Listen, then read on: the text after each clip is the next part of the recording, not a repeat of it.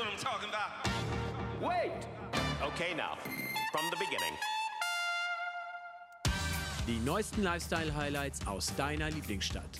Arbeitswegtauglich zusammengefasst. Willkommen beim Geheimtipp München Mashup, dem akustischen Magazin Best of.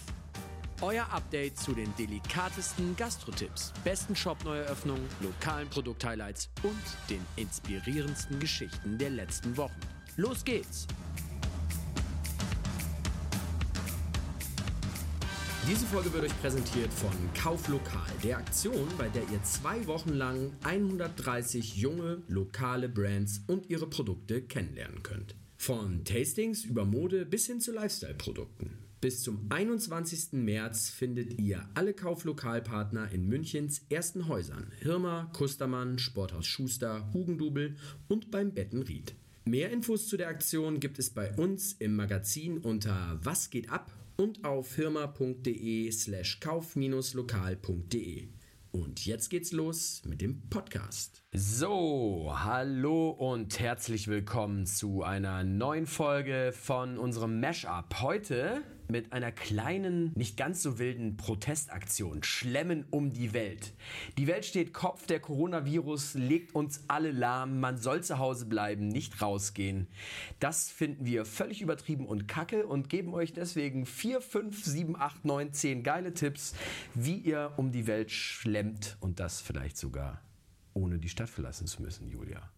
Das hast du richtig erkannt. Eigentlich gibt es sogar nur drei Tipps, um das mal zu limitieren, aber ich fand es trotzdem ziemlich euphorisch, dein Intro. Der heutige Podcast ist nämlich was für Weltenbummler, die die Landeskultur auf ihren Reisen am liebsten über das Essen kennenlernen. Und äh, Good News äh, vorweg, hat der Olli gerade schon gesagt, ihr müsst nicht mal die Stadt verlassen, also könnt schön in München bleiben, denn mit unseren drei Geheimtipps bekommt ihr die Welt quasi auf dem Silbertablett serviert. Wir haben für euch also einen Gastro-Tipp, der seine Gäste in orientalische Sphären führt, eine Bar, die euch mit ihren Drinks gleich die ganze Welt zu Füßen legt. Und einen Kaffee-Geheimtipp, dessen Name schon so besonders klingt, dass er in uns Fernweh-Maniacs die Seefahrerromantik par excellence weckt. Harr, harr. Bei Seefahrt werde ich ja immer ein bisschen hellhörig. Ja, nur weil du einen dicken Bart hast, ne? Nee, weil ich auch ein verkappter Seebär bin. Also, es ist nie dazu gekommen, aber es war lange auf meiner Ich werde Lokomotivführer-Planliste als Kind. Ja, jetzt ist das aber nicht ein Oliver Rothstein, äh, wie war sein Leben, wie war und ist sein Leben, sondern äh, Tipps und so, ne? Okay, dann ähm, Sturm im Kaffeetässchen also. Schieß los. Ja, genau. Also beim ersten Geheimtipp geht es nämlich um einen kleinen, feinen Geheimtipp am Isartor, Storm in a Coffee Pot. Okay, so Storm in a Coffee Pot, it's uh, like storm of coffee flavors. In your cup in your cup in your or coffee pot. Yeah, it's some English idioms. Yeah, yeah. It's a lot of flavors in one cup which you get from specialty coffee. Ja, also man hört schon, international geht es auf jeden Fall zu, in dem kleinen, übrigens ganz neuen Café. Ähm, und das liegt etwas versteckt direkt am Isartor. Und die Internationalität liegt zum einen daran, dass es hier Spezialitätenkaffee gibt, also Kaffee mit bestimmten ziemlich strengen Qualitätsansprüchen, denen nur etwa 5% des weltweit produzierten Kaffees genügen. Zum anderen bringen auch die beiden Besitzerinnen Eugenia und Julia allerlei internationalen Kaffeewind nach München. Die beiden arbeiten seit über zehn Jahren schon als Barista. Die Eugenia hatte in St. Petersburg bereits einen eigenen äh, Coffeeshop und Julia in Singapur lange einen Coffee Club. Tja, das äh, hört sich mal nach einem Schmelztiegel der Kaffeekultur an. Die sind wohl schon ein bisschen rumgekommen. Natürlich gibt es da auch äh, gut gemachte Kaffeeklassiker wie den Cappuccino und den Espresso. Das Ganze auch Instagram-tauglich, also die Latte-Art ist immer inklusive. Der, wer Filterkaffee mag, wird aber ebenso bestens bedient und darf auch noch wählen, ob der Kaffee von den beiden per Hand oder mit der Maschine aufgegossen werden soll.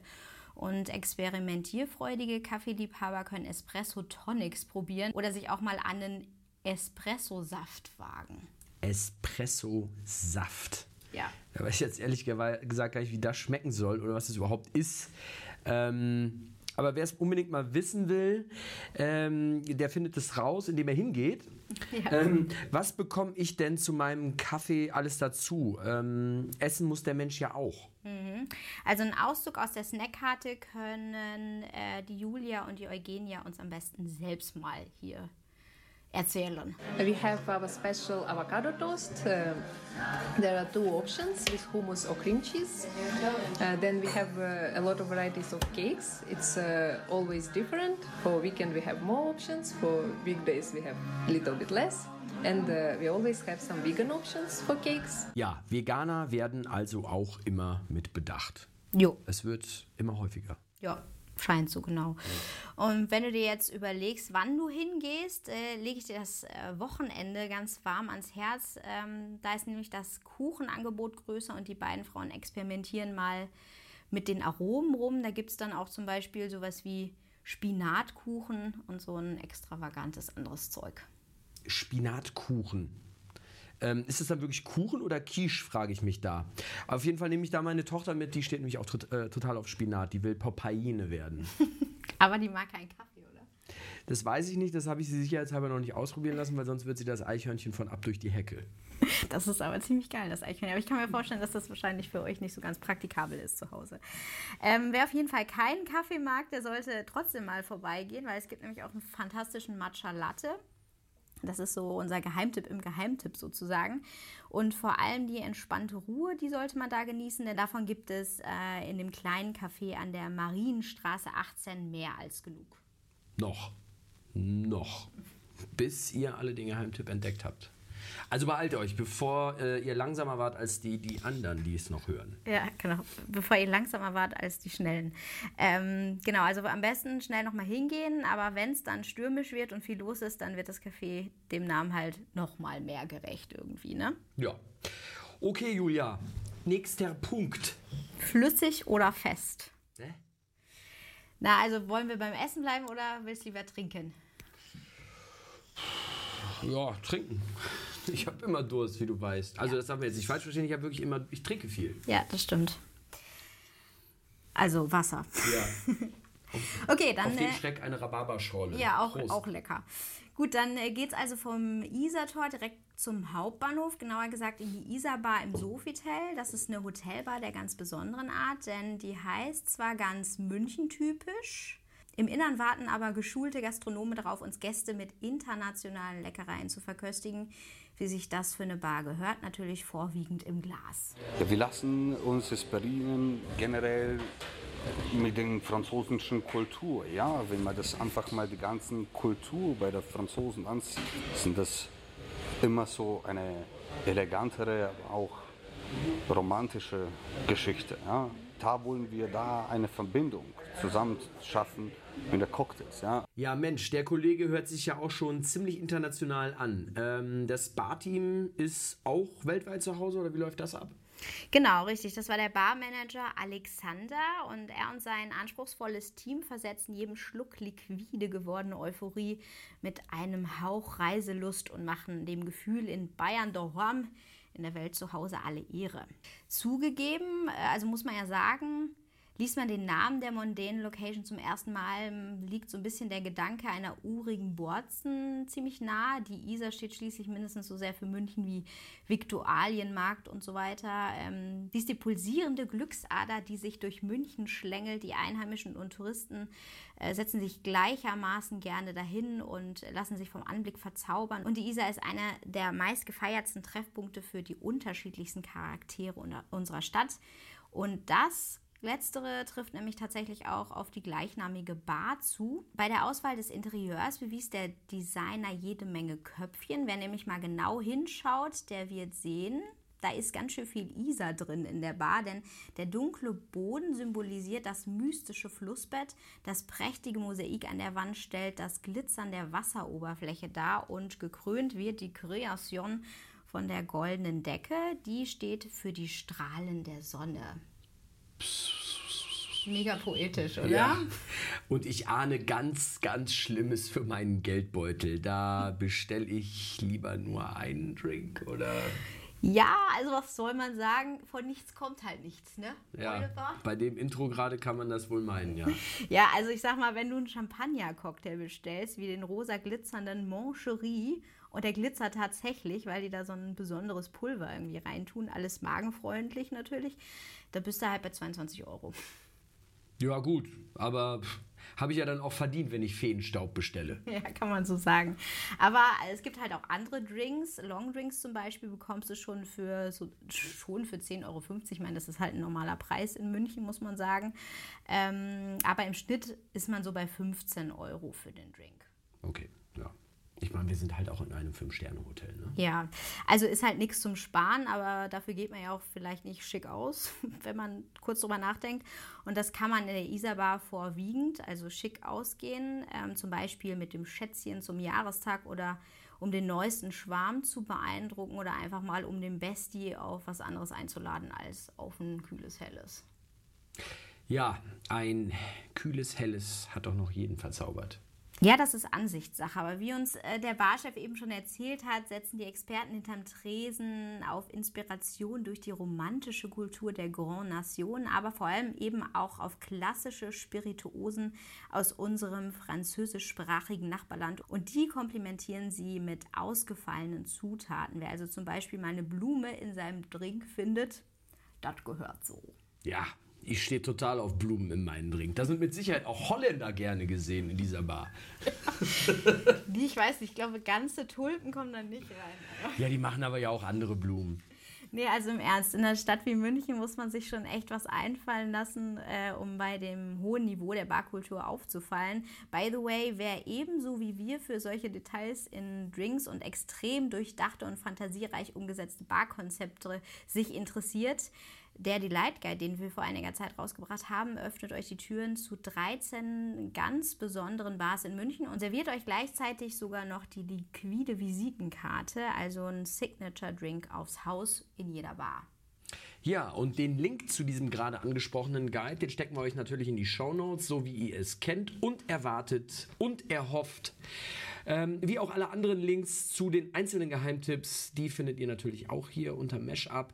Ihr kennt das ja und die Geschichten dazu, die gibt es natürlich auch im Magazin, auch bekanntermaßen unter www.geheimtippmünchen.de. Nur ein Trottel schreibt es mit Ü. Ja, so, weiter. Was machen wir sonst noch so außer Frankreich besuchen und äh, Spirituosen in den Kopf schütten?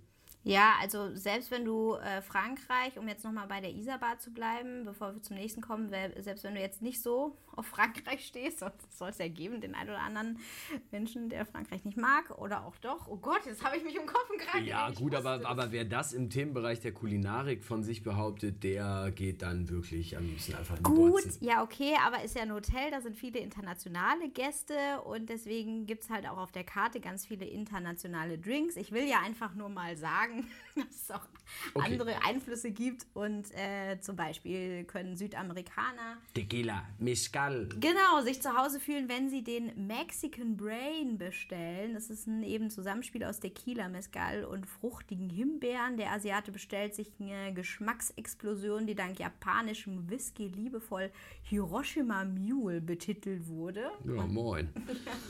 da weißt du, was das Programm ist. Und ja. der Bayer lässt sich den Bavarian Tiki inklusive inklusive Gin, süßem Senf und Brezenchips auf der Zunge zergehen. Andere Länder, andere Sitten, sag ich mal. Ne? Ja, ähm, andere Länder, andere Sitten. Aber du hattest anfänglich auch noch was äh, vom Orient gesagt. Ich genau. erinnere mich. Ja, da wären wir beim dritten Geheimtipp für heute. Die Gastroperle Spice Bazaar finden wir am Marstallplatz. Spätestens, wenn wir da unser Teller serviert bekommen, beginnt sie die spannende Entdeckungstour übers Mittelmeer bis in den Orient. Und plötzlich merken wir fast nicht mehr, dass wir eigentlich in einem Münchner Restaurant sitzen. Stattdessen sind wir schon ganz weit weg, dort, wo das Meer rauscht und der Duft edler Gewürze in der Luft liegt. Du hast aber heute auch auf dem Poesiekopfkissen gepennt.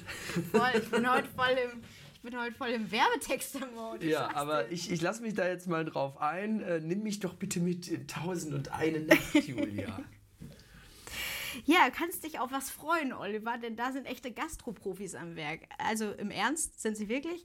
Ähm, das hört man nämlich schon, wenn man dem Chef Peter zuhört. Ich sehe das auch nicht so als Investment, das Ganze immer. Klar, es ist ein Geschäft und ich bin ein Unternehmer. Aber es ist in erster Linie immer die Realisierung einer Wunschvorstellung. Also es ist ein pan-mediterran-orientales äh, Gefüge, was wir versuchen zu machen. Ja, der Peter ist nicht unerfahren in der Münchner Gastroszene. Ähm, Ende der 80er Jahre eröffnete der sein erstes Restaurant und ein paar Jahre später folgte das Glockenspiel am Marienplatz, kennt man ja. Auch das Eisbach und das Platzel sind nur ein paar weiter Gastronomien aus äh, dem Hause. Blähle. Ja, tut mir leid, ich kann es tatsächlich nicht aussprechen, deshalb habe ich es weggelassen. Aber Blele ist, glaube ich, die richtige Aussprache, genau. Nee, du musst das leiern. Du musst das ein bisschen mehr. Nee, also, ähm, ja, Blähle. Das ist halt auch ein internationaler Name. Vielleicht ist er Holländer. Okay, egal. Also. das ist ein bisschen fies. aber- Ja, der hört den Podcast eh nicht. Mach weiter. Okay. Also noch, aktu noch aktueller sind ähm, auf jeden Fall ähm, Peters Projekt Yum und Yum to Take und die Spicery. Was ist denn los? Das ist unser erster Lachflash, ey. Das haben wir ja schon, das haben wir ja noch nie gehabt. Genau, also das Yum und das Yum to Take, äh, das kennt man aber auf jeden Fall. Ähm, das ist auf jeden Fall allesamt aus der Kulinarik Thailands entsprungen. Und äh, wenn man den Peter fragt, was ist eigentlich das Geheimrezept einer erfolgreichen Gastronomie? Ich hab dich gebastelt. Ohne Witz. Und du musst gleich nach Hause, ey. Das, ist, das tut mir jetzt echt leid, aber. Okay. Genau, also weitere Projekte sind zum Beispiel das Yum und Yum, Yum to Take. Ich bin mir immer nicht sicher, ist das Yum oder Yum? Ihr kennt es auf jeden Fall wahrscheinlich alle. Ähm, genau, und wenn man den Peter fragt, was ist eigentlich das Geheimrezept einer erfolgreichen Gastronomie, dann sagt er, dass es auch eben eine Menge Glück ist und ähm, dass die Kunden halt die Idee mögen. Das kann man vorher eben nie garantieren. Was man aber auf jeden Fall beeinflussen kann, den Look des Restaurants. Und das ist im Peters ganz neuen Projekt, im Spice Bazaar, tatsächlich extrem gut gelungen. Da erwartet uns nämlich ein wirklich edel umgesetztes mediterran-orientalisches Flair. Ja, und das wird uns der Peter mit Sicherheit verzeihen, auch wenn dort alles Gold ist, was glänzt. Ähm, dein Name hat uns einfach kurz Spaß gemacht. Falls du den Podcast doch hörst, viele Grüße. Ja, wirklich. Tut mir leid. Es war heute einfach schon ein langer Tag. Also genau, Gold, äh, Stichwort Gold, ja. Heute ist aber wirklich der Wurm drin. Gold glänzt es tatsächlich im Spice Bazaar von den Decken und von den Wänden. Orientalische Lampen leuchten den geräumigen Raum mit einem gemütlichen Licht aus und ähm, durch sein gemütliches und modernes Interieur kann man tatsächlich sagen, dass der Spice Bazaar im wahrsten Sinne des Wortes glänzt. Die Einrichtung ist eine Gemeinschaftsproduktion mit Peter als Ideengeber und beim Licht hat er zum Beispiel stundenlang über die richtige Farbgebung sinniert, bis es dort umgesetzt wurde. Ja, das ist doch mal genau mein Mann. Denn wer mich kennt, der weiß, ich hasse direktes Licht und liebe indirektes Licht. Ähm, allerdings bin ich genauso ein Fan von gutem Essen und äh, kann das auch was? Denn Licht macht ja nicht satt. Ja, das Spice Bazaar bietet eine äh, ziemlich große Karte und eine zusätzliche Abendkarte mit wechselnden Gerichten. Die Speisen sind so alle rund um das Mittelmeer, Israel, Libanon, Frankreich, also Einmal rum. Genau, einmal rum, Frankreich, Spanien und Italien und so weiter. Hier werden also diverse kulinarische Genüsse miteinander kombiniert, eben im wahrsten Sinne eine Weltreise. Und Peter und sein Team nehmen uns dadurch mit auf eine orientalische Reise durch den Mittelmeerraum. Die Idee zum Restaurant stammt allerdings aus Kapstadt. Aber äh, was gibt es denn jetzt Gutes auf die Teller? Als Starter eignet sich äh, zum ersten da, der gemischte Brotkorb, der mit würzigem Olivenöl und einer orientalischen Gewürzmischung serviert wird. Aber äh, bloß nicht zu viel snacken, das Beste kommt dann nämlich noch. Wie wäre es denn zum Beispiel nämlich mit einem knusprig gebratenen Schwertfischfilet mit Rosmarin, kandierter Orange, Honig und Radicchio Travisano. Oder einem saftigen Biorippchen vom Rind, langsam gegart mit einer Honigglasur und Kokos-Kumin-Crunch. Und bevor du jetzt fragst, preislich liegen wir bei den Vorspeisen so bei 9 bis 20 Euro und bei den Hauptgerichten sind es so 20 bis 30 Euro. Ja, da ist man aber eigentlich ja sehr fair unterwegs und vor allem allemal günstiger, als wenn man nach Marokko fliegt. Das kostet sicher mehr. Apropos mehr, mehr Infos zu allen Geheimtipps dieser Gastro-Tipps findet ihr natürlich. Hm? Ich sag's jetzt nicht nochmal. Ich, ich lasse euch einfach mal raten. Ähm, ja, und die Weltreiseausgabe des Mashups, die bekommt ihr, wie gesagt, im Magazin. Die Links seht ihr auch da, da wo ich es nicht sage. Hm? Die Shownotes. Wir sind am Ende und sagen wie immer Danke fürs Zuhören und wir hören uns. Nee, warte, in dem Fall würde ich mal sagen, lass uns ruhig das Schlusswort mal dem Peter überlassen vom Spice Bazaar. Der hat das mit dem Weltmännischen nämlich ganz schön gesagt, finde ich. Ja, und außerdem hast du ein kleines schlechtes Gewissen Ja, gegenüber das Peter. auch. Also, tschüss Peter, tschüss liebe Zuhörer. Es klingt immer komisch, wenn man sich das von sich selber sagt, aber ich bin ein wirklich extrem weltoffen und ich finde, dass auch die Zukunft, die kann gar nicht anders sein, als dass wir uns vermischen. Die Welt ist so klein geworden. Also so kleingeistig irgend, in irgendwelchen Bereichen rumdümpeln, äh, macht gar keinen Sinn, wird auch nicht funktionieren. Und so ist es auch beim Essen.